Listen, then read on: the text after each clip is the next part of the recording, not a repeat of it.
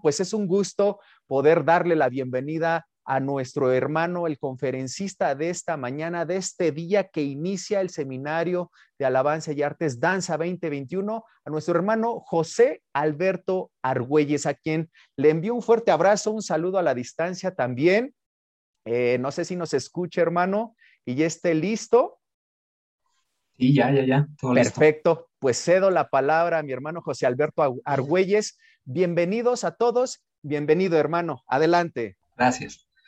¿Qué tal? Buenas tardes a todos. Eh, primero que nada, agradezco a, Alan por la invitación a este webinar. Bueno, primero que nada, me gustaría preguntarles, los que puedan hablar, porque veo que en, el chat que algunos están en algunos eventos o van en camino, pero los que puedan hablar, que al menos unas dos o tres personas me digan ¿Por qué se registraron a este evento? Yo por tener este, un crecimiento espiritual, ya que en muchos lados o en muchos lugares eh, no está muy bien visto lo que es la danza. dentro de las iglesias, muchos pastores o hermanos como que lo critican nada más como un show, un espectáculo. Entonces, este, tener bien los fundamentos bíblicos para defenderte, ¿no? De lo que tú estás haciendo o el talento que Dios te dio. Yo por eso me inscribí. Ok, muchas gracias, Janet. ¿Alguien más? Ok, nos comenta Eva que en su caso acaba de tomar el, liderazgo del Ministerio de, Danza y, se siente con la obligación de aprender. Excelente. ¿Algún otro? Eh, buenas tardes. Eh, yo para saber un poco de lo que es este, este, este ministerio, ya que yo lo desconozco. Yo soy este, músico y ministro de alabanza en mi iglesia, ah, pero no sé nada de danza, la verdad, en mi iglesia no hay danza, nada más por conocer, informarme un poco. Ok, excelente, muy bien. Bueno, pues al igual que Luis Alberto, yo también soy ministro de alabanza yo no soy, eh, vaya, del Ministerio de Danza. Sin embargo, hay muchas cosas que ambos ministerios comparten y pareciera que no. A veces uno dice, ay, no, ¿cómo, cómo crees? No, claro que sí, porque son ministerios que, que están enfocados a darle la gloria a Dios y a ministrar directamente a Dios. Porque sí, por medio de la danza, por medio de la alabanza, sí fluye la palabra, pero principalmente es ministrar a Dios. Ese es uno de los beneficios de estos dos ministerios, del Ministerio de Alabanza y del Ministerio de Danza. Ahora, algo que yo quisiera preguntarle a alguno de ustedes, si quieren solo escríbanlo en el chat, eh, ¿alguna vez se han preguntado qué características deberían tener como ministros, ya sea de alabanza, ya sea de artes? Solamente díganme sí o la verdad nunca me lo he preguntado. ¿Sí se lo ha preguntado? ¿No se lo han preguntado? Sí, ok. Y la, ahora viene la otra. ¿Y tienen la respuesta? ¿O nada más han dicho, híjole, pues sí me lo pregunte, pero hasta ahorita no sé? ¿O no estoy seguro de qué tanto debe haber en mi vida? Está difícil, ¿verdad? Voy a compartir pantalla. Listo. Y ahora sí, aquí voy leyendo el chat. Ok, y vamos a dar comienzo a esto. Entonces nos preguntamos, ¿cómo debería ser un ministro de alabanza o un ministro de artes? ¿Qué características debería tener? Si empezamos a buscar en la palabra, nos vamos a dar cuenta que hay muchísimas, muchísimas. Pero hoy yo quiero darte seis características, ¿va? Solo seis. Y para empezar, no sé si alguien me pudiera buscar Primera de Samuel 16 del 14 al 18 y que lo pueda leer. ¿Quién dice yo? Primera de Samuel, ¿qué? 16, aquí se ve en la pantalla, 16 del 14 al 18. Por favor. El espíritu de Jehová se apartó de Saúl y le atormentaba un espíritu malo de parte de Jehová. Y los criados de Saúl le dijeron, He aquí ahora un espíritu malo de parte de Dios te atormenta. Diga pues nuestro Señor a tus siervos que están delante de ti, que busquen alguno que sepa tocar el arpa, para que cuando esté sobre ti el espíritu malo de parte de Dios, él toque con su mano y tengas alivio. Y Saúl respondió a sus criados, Buscadme, pues, ahora alguno que toque bien y traédmelo. Entonces uno de los criados respondió diciendo, He aquí, yo he visto a un hijo de Isaí de Belén, que sabe tocar y es valiente y vigoroso, y hombre de guerra, prudente en sus palabras y hermoso, y Jehová está con él. Excelente, muchas gracias. Bueno, en esta parte de, la palabra, vemos que Saúl, bueno, capítulos antes, el Señor ya lo había dejado. ¿Por qué? Porque fue desobediente, ¿no? Mejor te doy la bocina, Bueno, lo deja, y entonces, ¿qué pasa con, con Saúl? Es atormentado, y llega al punto en que dice, le dice uno de sus criados, dice, bueno, pues busca a alguien que sepa tocar el arpa, alguien que sepa hacerlo para que se aparte de ti el, ese espíritu malo. Y entonces aquí viene la primera cuestión, lo que busca el hombre versus lo que busca Dios. ¿Qué es lo que buscaba Saúl? Alguien que me pueda responder, alguien que, diga, a ver, yo creo que buscaba esto. ¿Qué es lo que buscaba? ¿Qué característica buscaba Saúl en uno, en la persona de que, que tocara el arpa? ¿Qué es lo que él necesitaba? yo creo que, ah, exacto, la paz, pero yo creo que también lo hiciera bien, ¿no? Exactamente, eso. Fíjese, dice el versículo, y Saúl respondió a sus criados, buscadme pues ahora alguno que toque bien y tráemelo. O sea, en pocas palabras le dijo, búscame a alguien que se rife Escucha. Y, y tráemelo. Nada más. Busca a alguien que, toque chido, ¿no? Como dirían.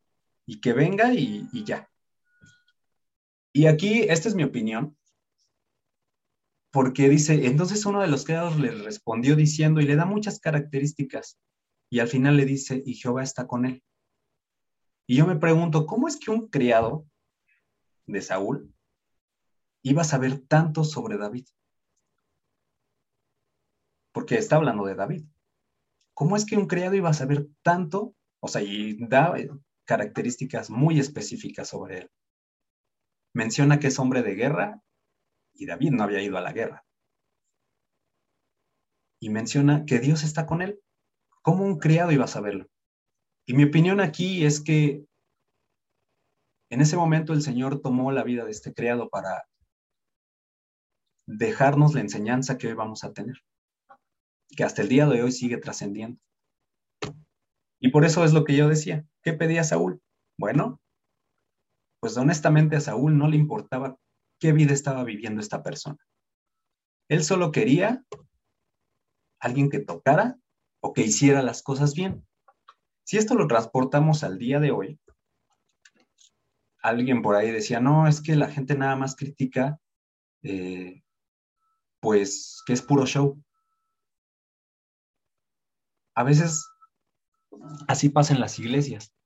A veces nada más se quiere gente que sepa hacer las cosas, tanto en alabanza como en artes. No importa la vida que esté viviendo esta persona, a veces dice, no, tú sabes hacerlo, ven.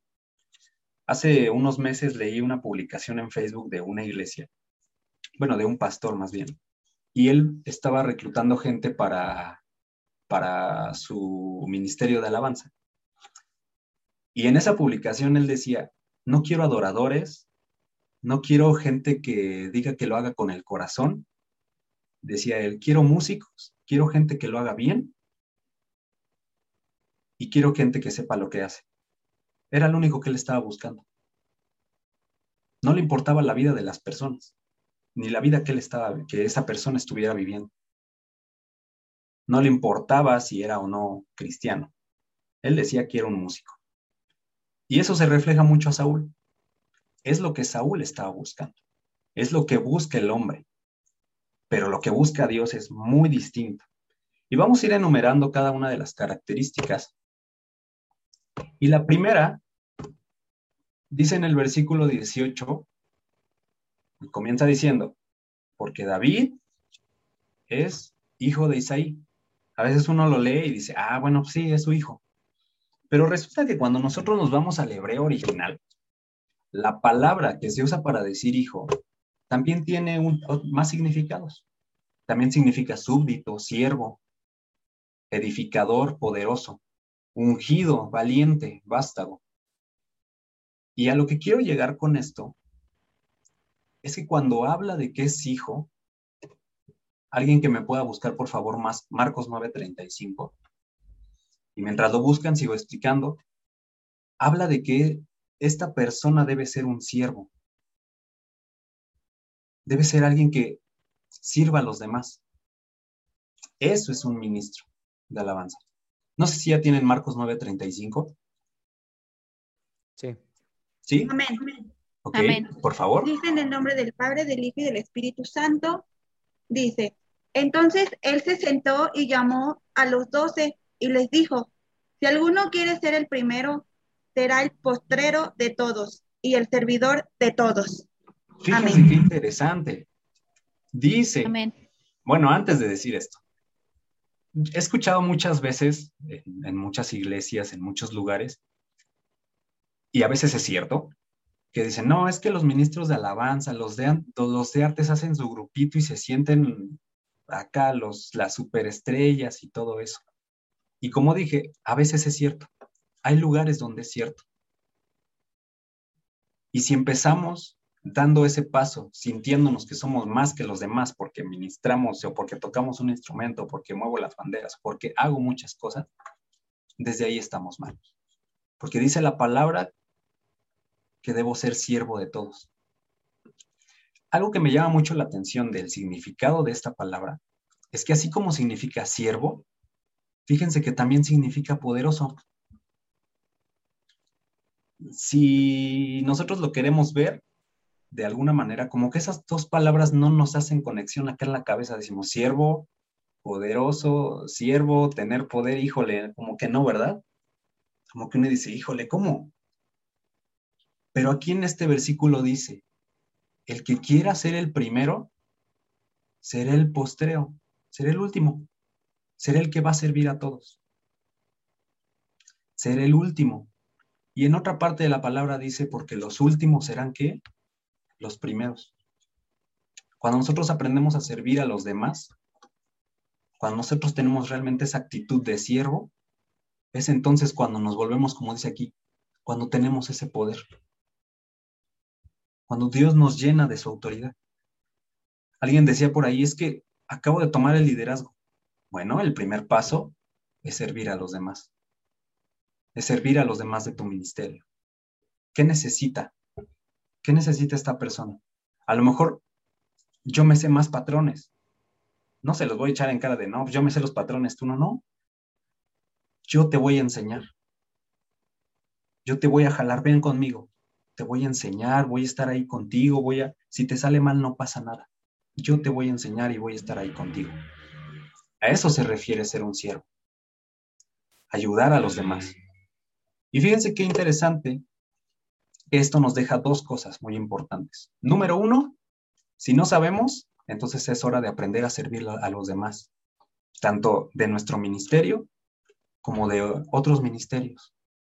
Aprender a servir aprender a apoyarlos y aprender a saber que no somos más que ellos.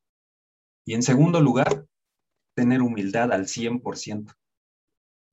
Un siervo de alabanza, de artes, que no es humilde, ya perdiste, ya perdió todo. De verdad, aprendamos a ser humildes. De eso nos habla esta característica, de ser siervos de todos.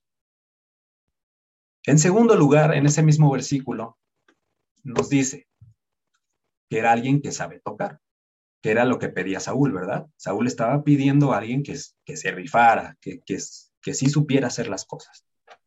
Y bueno, resulta que cuando nos vamos igual al, hebreo, sí significa eso.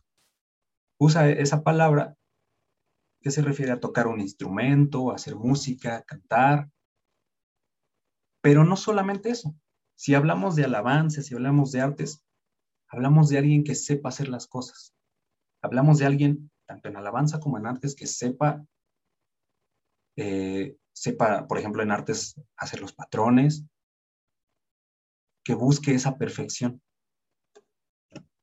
Dice, alguno que sepa tocar, que toque con su mano. Eso hace la misma eh, connotación a la misma palabra. Alguien que me busque, por favor, Segunda de Reyes 3.15. Y vamos a ver algo bien interesante en esta parte.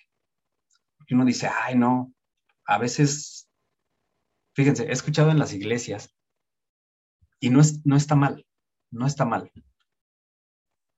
No está mal decir eso, pero se trata de perfeccionarse. Y he escuchado muchas veces gente que dice, no, mi hermano, este, yo no sé cantar, pero pues lo hago para el Señor, lo hago con el corazón. Y mire, no está mal, no está mal hacer eso, no está mal decir eso. Pero el Señor nos llama a capacitarnos, nos llama a perfeccionarnos. A lo mejor en tus primeros meses lo haces, pero conforme avance el tiempo, es hora de mejorar. Porque si decimos que tenemos un Dios grande, un Dios poderoso, un Dios perfecto, no merece lo mismo. Fíjense que aquí voy a contar una historia porque yo cuando era niño, cuando tenía como 10 años, eh, mi papá me anotó, y ahí digo me anotó, eh, en ese tiempo en la iglesia al Ministerio de, de Artes en el área de banderas. Entonces, pues sí estuve ahí un rato. Y les voy a ser bien honesto. O sea, yo no quería. Yo era un, niño, yo no quería. Yo quería tocar un instrumento, pero tenía 10 años, ¿no? Y mi papá, no, no, no, no, no. Este, las banderas. Total. Ahí me metió a las banderas. Ya estoy en las banderas, ¿no? Los primeros meses, de verdad, me ponían en los cultos del domingo y era el único que no podía ni seguir ningún patrón, no me los aprendía, o sea, nada. De verdad, no podía. Una, porque yo no quería. Y dos, porque la verdad yo estaba como así de, ay, no, no quiero. Así me voy a quedar, como con un conformismo. Hasta que llegó un momento en que siendo niño dije, no, creo que tengo que mejorar. Porque por algo estoy aquí. Y dos o tres veces a la semana agarraba mis banderas y empezaba a hacer los patrones y ponía una canción y empezaba a hacer patrones y todo. Y trataba de entender, trataba de hacerlos, trataba de aprendérmelos. Cuando llegaba el domingo, resulta que hubo un cambio cañoncísimo de estar un domingo de sin poder seguir al, a quien estaba al frente, ahora podía seguirlo. Y de repente ya me ponían al frente a, yo, a que yo moviera a los demás, por así decirlo, ¿no? ¿Y eso de qué habla? De que aprendí a hacer las cosas, de que busqué esa perfección. Y en Segunda de Reyes 3:15 nos dice, mas ahora traedme un tañedor. Cuando la palabra habla de un tañedor, está hablando de un músico. Dice, y mientras el, el tañedor tocaba, la mano de Jehová vino sobre Eliseo. Resulta que la palabra tañedor que se usa aquí también eh, es la misma que usa para decir alguien que toque un instrumento. Es la misma en el hebreo. Usa la misma y lo junta con esta otra, que habla de alguien que sepa hacer las cosas bien. Hacer las cosas bien, hacer las cosas correctamente o mejor. Cuando decimos mejor se trata de que, ok, hoy hice todo esto me equivoqué en este punto. Bueno, el siguiente domingo, toda mi semana voy a trabajar para que esto sea mejor. Toda mi semana. Fíjense, yo les, digo, yo les digo a los chicos de ahí de, de alabanza de la iglesia, en el ensayo tú puedes equivocarte todo lo que quieras. Y en el ensayo lo vamos a corregir. Pero el domingo no puede pasar eso. Número uno, porque buscamos la perfección para Dios. Y número dos, porque si estás tan enfocado en no equivocarte, te olvidas del propósito principal, que es darle la gloria a Él. Cuando tú tienes seguro toda la parte técnica, por así decirlo, cuando la tienes segura, dejas de preocuparte por eso y la haces a un lado. Porque ahora en tu momento de administración estás totalmente enfocado en darle la gloria. En cambio, alguien que no tiene seguro eso y que deja y que todo el rato de su está, híjole, no, sigue esto, híjole, ya me equivoqué, híjole esto, ¿en qué está tu cabeza? Tu cabeza está en, no me tengo que, que equivocar, no tengo que fallar, ¿no? Y el propósito de darle la gloria a Dios se perdió, porque ahora solo estás pensando en otra cosa. Y con esto quiero decir que no es malo ser estudiado, no es, es más, no es malo buscar la perfección, no es malo prepararse, no es malo aprender más cosas. Por ejemplo, si eres de alabanza, no es malo aprender teoría musical que te harían crecer en las canciones. Si eres de arte, no es malo, no es malo buscar más. Lo malo es perder el enfoque. Lo malo que de eso es que al buscar más, te enfoques más en eso que en darle la gloria a Dios. Eso es lo malo. Eso es lo malo, perder ese enfoque. Y ese enfoque no se debe de perder. Saúl solo quería a alguien que supiera tocar, o sea, alguien que, estuviera cañón, pero que no se preocupara por más cosas. Dios busca a alguien que sepa tocar y que también se enfoque en darle la gloria a Él. Y esto nos lleva a una tercera característica. Ah, no, perdón, perdón, antes. Ahora, si alguien que me pueda buscar Primera de Crónicas 25, 1 al 8, creo que me saldé a quien me buscó Segunda de Reyes, ¿verdad? Perdón. No sé si ya lo tengan. A ver, déjame ver, no veo.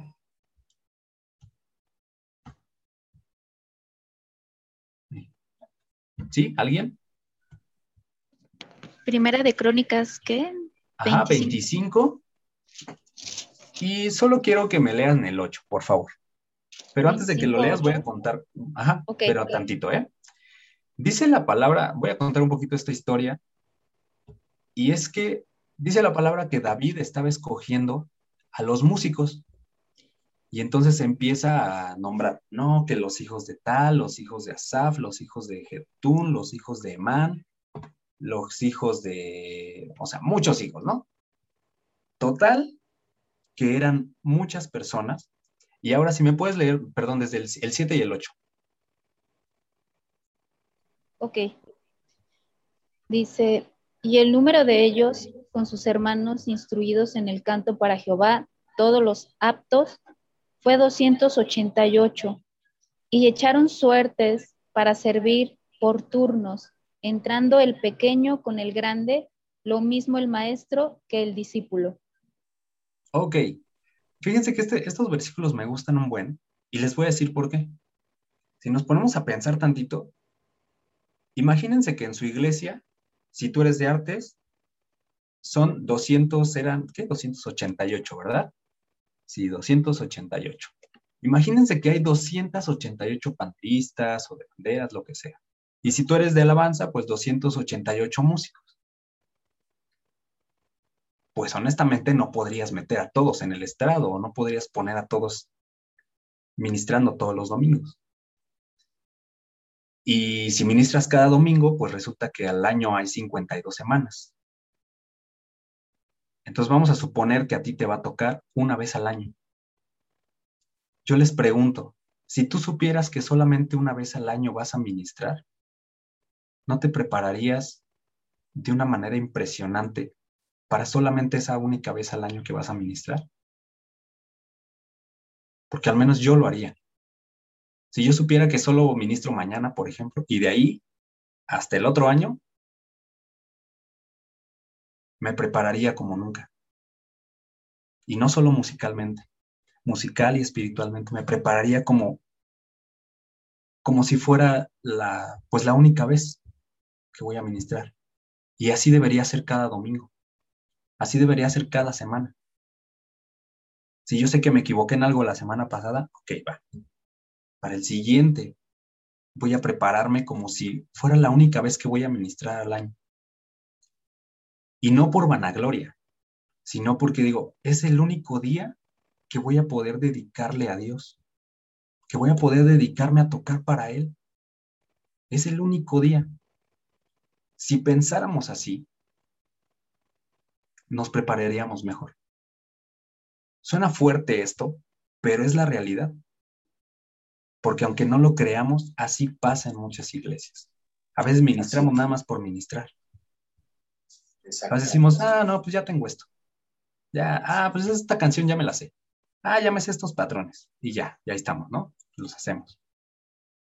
Pero no hay una preparación ni musical, ni técnica, ni mental, ni emocional, ni espiritual para hacer lo que vamos a hacer. A eso se refiere esta característica cuando dice saber tocar. No es nada más estudiar, se refiere a muchas otras cosas, a todo lo que ya les comenté.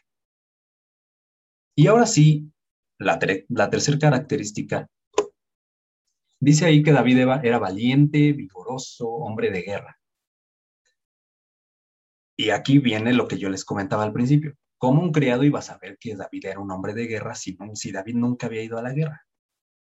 Sí, había matado a los león, al león, que al oso, a todo eso. Pero aún así, ¿cómo iba a saber que él era un hombre de guerra? Resulta que usa dos palabras para describir esto.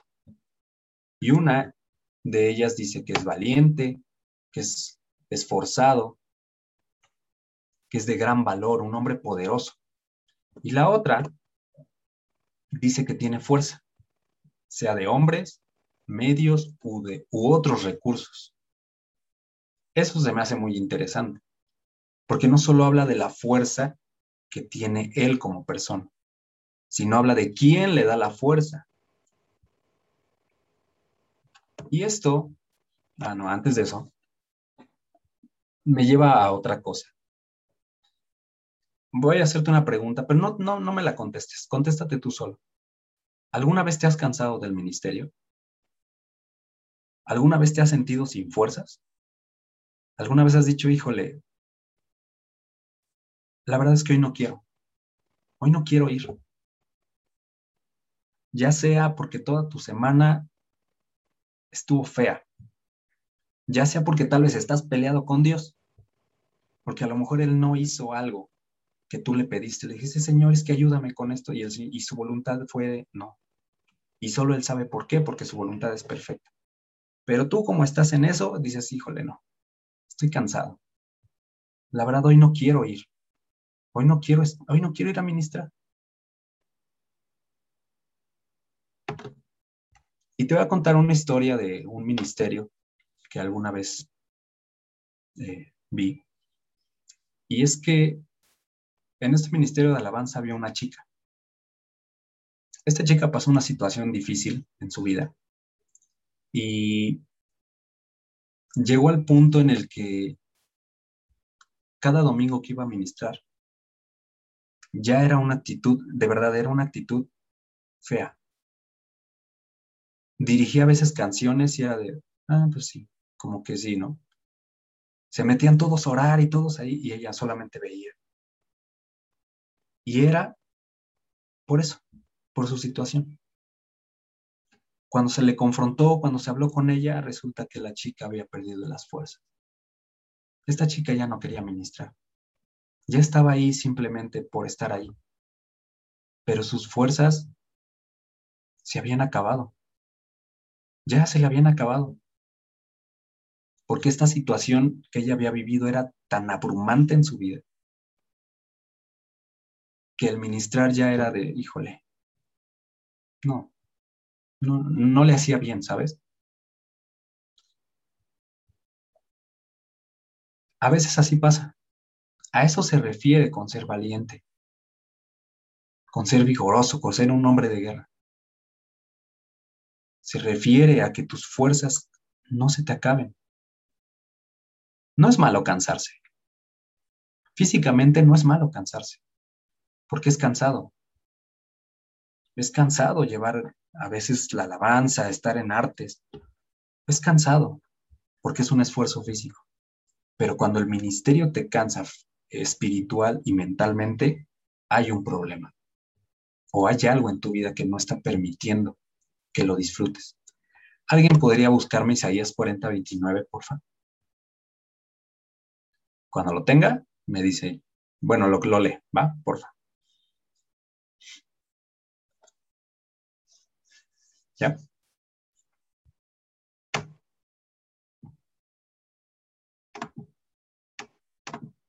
¿No? Ok.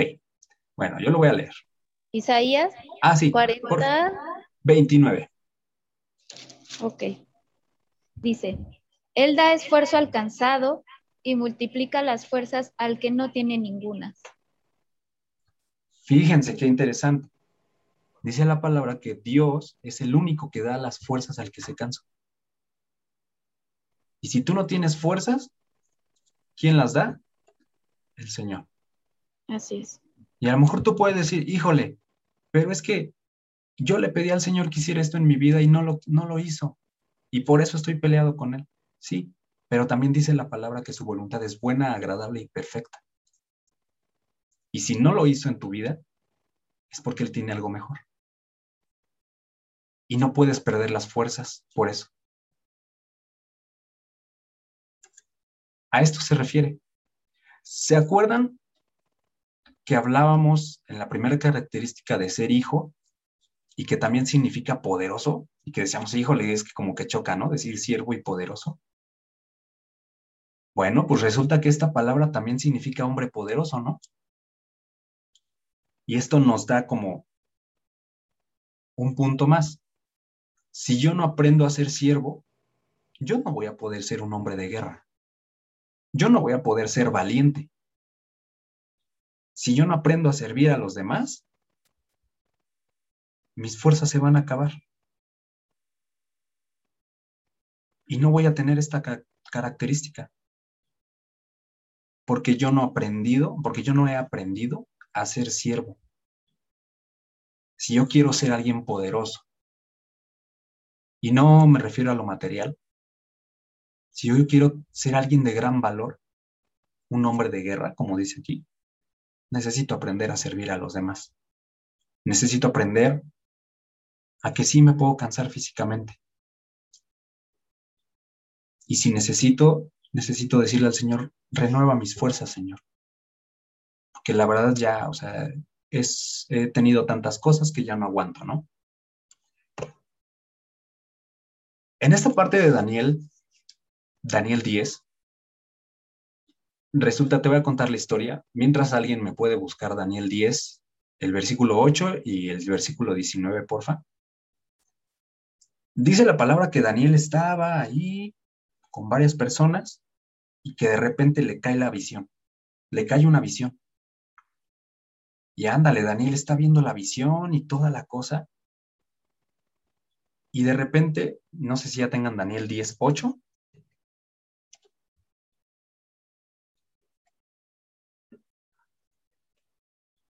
¿No? Amén. Ok, ¿me puedes leer Daniel 10, 8, porfa? Dice, en el nombre del Padre, del Hijo y del Espíritu Santo, quedé pues yo solo y vi esta gran visión y no quedó fuerza en mí. Ante mi fuerza se cambió en desfallecimiento y no tuve vigor alguno. Daniel cuando estaba recibiendo la visión dice que perdió las fuerzas. Perdió sus fuerzas. Se le acabaron. Hasta él lo reconoce y dice, perdí las fuerzas. Se me acabó. Y entonces viene el versículo 19 y que le dice, y me dijo, muy amado, no temas, la paz sea contigo, esfuérzate y aliéntate. Y mientras él me hablaba, recobré las fuerzas y dije, hable mi Señor porque me has fortalecido. Daniel reconoce que solo Dios le dio las fuerzas. Y fíjense qué interesante. Daniel reconoce algo y aquí hay un secreto. Dice, mientras él me hablaba, recobré las fuerzas. Esto nos habla de algo bien importante, que si no hay relación con Dios, que si no hay una intimidad con Dios, pues Dios no te va a hablar. Y si Dios no te habla, no vas a recuperar las fuerzas. Si no hay una relación con Dios, tus fuerzas están yéndose para abajo. Entonces ya vemos otro punto, ¿no? Si no me relaciono con Dios, mis fuerzas se van agotando. si tengo algún problema o tengo una semana difícil o cosas así, y permito que eso influya en mi administración a Dios, mis fuerzas se acaban. Y número tres, si yo no aprendo a ser un siervo, si yo no aprendo a servir a los demás, pues nunca voy a ser un hombre de guerra, nunca voy a ser un hombre poderoso. Para ser poderoso necesito aprender a servir a los demás. Y esto me recuerda a cuando Moisés iba a entrar a la tierra prometida y bueno, comete su error y versículos adelante le dice a Josué, le dice, oye, tú vas a entrar a la tierra prometida. Tú eres el que va a llevar al pueblo para allá. Y después leemos en Josué que llega Josué y el Señor le dice, oye Josué, esfuérzate y sé valiente. Y eso me lleva a pensar lo siguiente, ¿por qué Dios no le dijo eso a Josué cuando él era todavía siervo de Moisés? ¿Por qué no se lo dijo? Porque seguramente Josué estaba cansado desde mucho antes.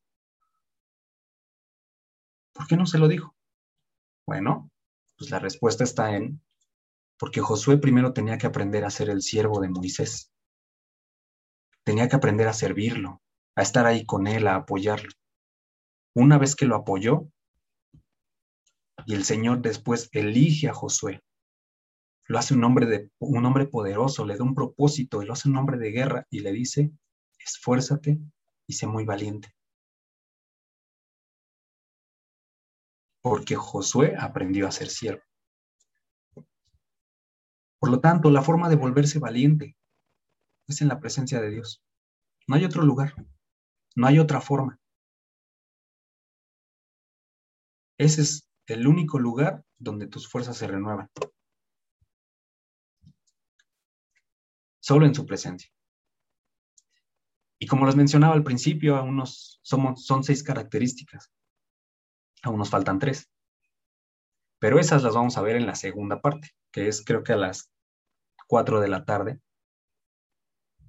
Ahí vamos a dejar esas últimas tres. Este, esas últimas tres características. Y ahorita me gustaría preguntarles si alguno de ustedes tiene alguna duda, o tal vez alguno de ustedes dice, híjole, yo quiero contar que yo aprendí este punto con esta experiencia o sabes qué, yo viví esto y, solo así entendí algo que tú comentabas. O alguno de ustedes dice, yo quiero comentar algo, ¿no? No solo una pregunta. ¿Alguno de ustedes? Bueno, a mí me gustaría, hermanos, poder compartir con ustedes el mensaje que nos había escrito nuestra hermana eh, Eva, que dice que ella acaba de tomar el liderazgo del Ministerio de Danza y es justamente lo que estamos eh, viendo ahorita con nuestro hermano Argüelles. Si pudieras, Eva, podernos platicar un poco de esta pues nueva experiencia con base en, tú fuiste también eh, parte del grupo de danza y empezaste, como dicen muchos, desde abajo, ¿no? Empezando a aprender como en algún momento nosotros aprendimos y que hoy se te está dando ese liderazgo? ¿Cuál fue el proceso? ¿Cómo lo viviste? ¿Tú podrías contarnos algo, por favor? Pues, eh, curiosamente, ¿me escuchan? Sí, sí, sí, adelante con un trasfondo ah, ahí de un hermano pastor, pero adelante, adelante. estoy, estoy en, un, evento, perdón. No te preocupes, eh, Curiosamente va muy de la mano con lo que estaba eh, exponiendo ahorita este, el hermano porque yo pasé por ese tiempo de decir, ya no tengo fuerzas, ya no lo quiero hacer.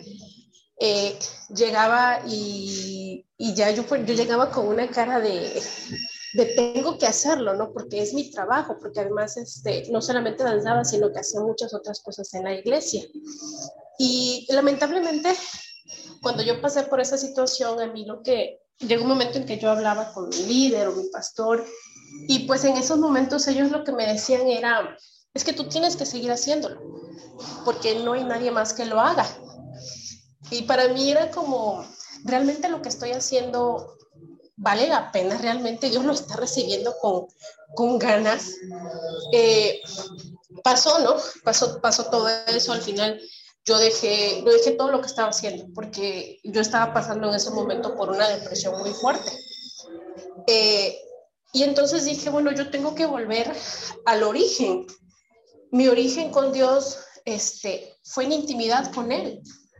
Y yo me volqué en un tiempo de, de, de perderme con Él lo que, lo que decía, ¿no? De tener esa relación nuevamente con Él, porque a veces es tanto las obligaciones que tenemos que cumplir. No solamente en la iglesia, de manera secular tenemos otras obligaciones y otras responsabilidades.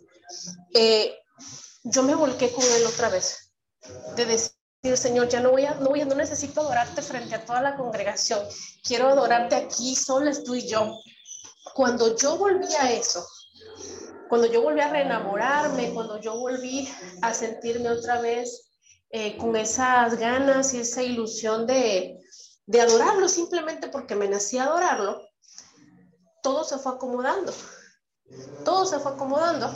Este, eh, nosotros, nuestra iglesia cerró por la pandemia, cerró por casi un año y pues nos tuvimos que mover de iglesia.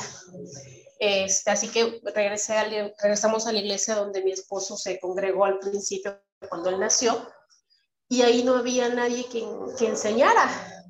No había, no había nadie, no había ministerio, no había, no había nada, ¿no? Y me contaban que, que ellos habían tenido eh, ministerio, pero la, la, persona, la líder se había ido, el grupo se había desintegrado y nadie sabía danza. Y yo eh, me entré en esa situación de decirle, Señor, ¿qué hago? ¿qué hago, Señor? ¿Tomo, tomo el enseñarles, no lo tomo? Eh, hablé con el pastor, le dije, yo les, les quiero enseñar. Yo, yo, no le dije, yo quiero tomar el liderazgo. Yo le dije, yo les quiero enseñar y, y luego vamos a ver qué pasa, ¿no? Resulta que yo iba con la mentalidad de que, bueno, voy a enseñarles, espero que llegue una o dos personas, este, no, no creo que llegue más. Cuando di la primera clase llegaron este, 10 niños niños entre 8, 9, 10, 12 años. Al final, pues el pastor fue el que, el que me dijo, bueno, sabes que tú toma el, toma el, el liderazgo. Eh, y yo decidí volver a lo, que, a lo que mencionaba el hermano, a que mi base fuera, fuera Cristo. Eh, a de pronto olvidar ciertas enseñanzas y volver a lo más básico, ¿no? Que es simplemente eh, ese primer amor con Él. Y eso, curiosamente, es lo que me ha fortalecido cuando obviamente eh, he dicho, wow, llegó un momento que yo decía, voy a poder con esto, no voy a poder con esto. Eh, estamos ya a punto de graduar a nuestra primera generación de danzores y obviamente pues ha sido porque Dios así lo ha permitido y ha sido con un gozo tremendo a diferencia de, de ese tiempo, ¿no? En el que yo estaba debilitada, en el que yo estaba cansada, en el que yo lo hacía y quizá lo hacía bien, pero ya el sentimiento de, de servir ya no estaba en mí. Eh, he buscado con muchas ganas este, conferencias, cursos, lo que me puedan enseñar, porque ya el deseo de aprender no es simplemente porque me lo exigen, ya el deseo de aprender es porque yo quiero sembrar eso en los demás. Entonces, eh, escucho la enseñanza y digo, wow, qué tan cierto es. Como danzores muchas veces nos pasa, o como adoradores en general nos pasa. Son tantas las obligaciones que tenemos eh, que cumplir, ya sea con, este, pues con la iglesia, con nuestros líderes, con nuestros pastores, eh, con nuestros hijos, a, a, quienes los tenemos, esposo, pareja, que nos olvidamos de servirle primeramente a quien tenemos que servirle y a quien le debemos todo, que es a, a nuestro Dios. Así es. Entonces escucho eso y digo, wow, ojalá que este, esto que estoy aprendiendo hoy, tengo yo que transmitírselo a las personas que les estoy enseñando, porque es la base de todo, nuestra relación con Dios es la base de todo y la que nos va a llevar a aprender y a crecer más. Así, Así es. es. Así es, Evangelina, me da muchísimo gusto que puedas compartir con nosotros esta experiencia que de verdad es eh, edificadora para todos, porque creo que pasamos por esa misma situación la mayoría, y si no es que todos. Y bueno, no sé si el hermano José Alberto tenga algo más que agregar con respecto a esta respuesta de tu parte. Muchas gracias por compartir. La verdad es que, como tú decías, cuando estamos en, en, esos momentos decimos, no, yo soy el único que lo está viviendo y no es cierto. Es muy común, es muy, muy común. Y no nada más entre ministros de alabanza, de artes, de todos. Pero en nosotros queda la decisión, porque sí queda en nosotros la decisión de qué camino tomar. O seguirme debilitando, o agarrar la onda y crecer y decías algo bien interesante. Decías, quiero aprender, pero ¿por qué quiero aprender? Para enseñarle a los demás, para sembrarlo. Si ese es nuestro objetivo, o sea, de verdad, es algo impresionante. Porque entonces estamos buscando perfeccionarnos, pero también estamos buscando ser siervos, que era lo que comentábamos. Muchas gracias por, por comentarlo muy, muy padre. No sé, alguien más si tenga alguna pregunta o algún, algo que comentar. Pues sí, yo creo que Dios nos ha llamado a eso, a servir.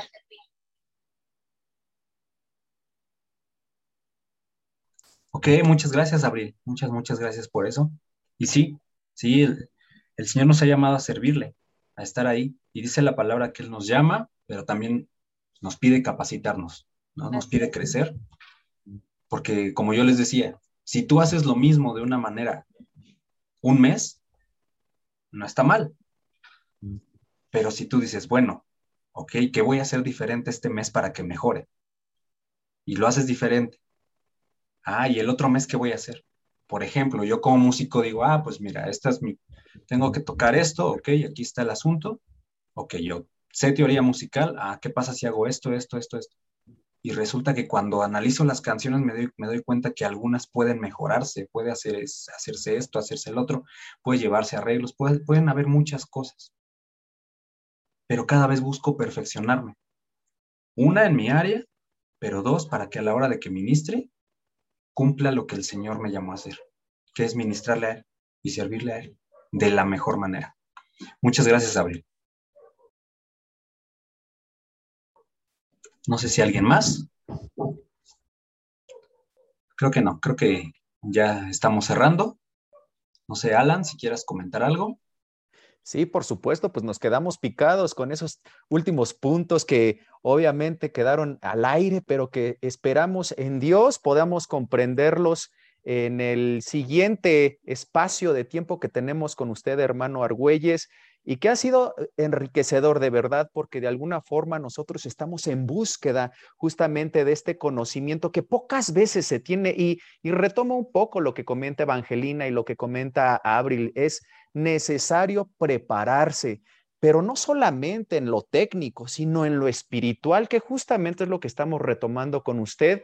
Y, y, y algo que me encanta es que todos los que están ahorita conectados en este webinar es es dar un paso más.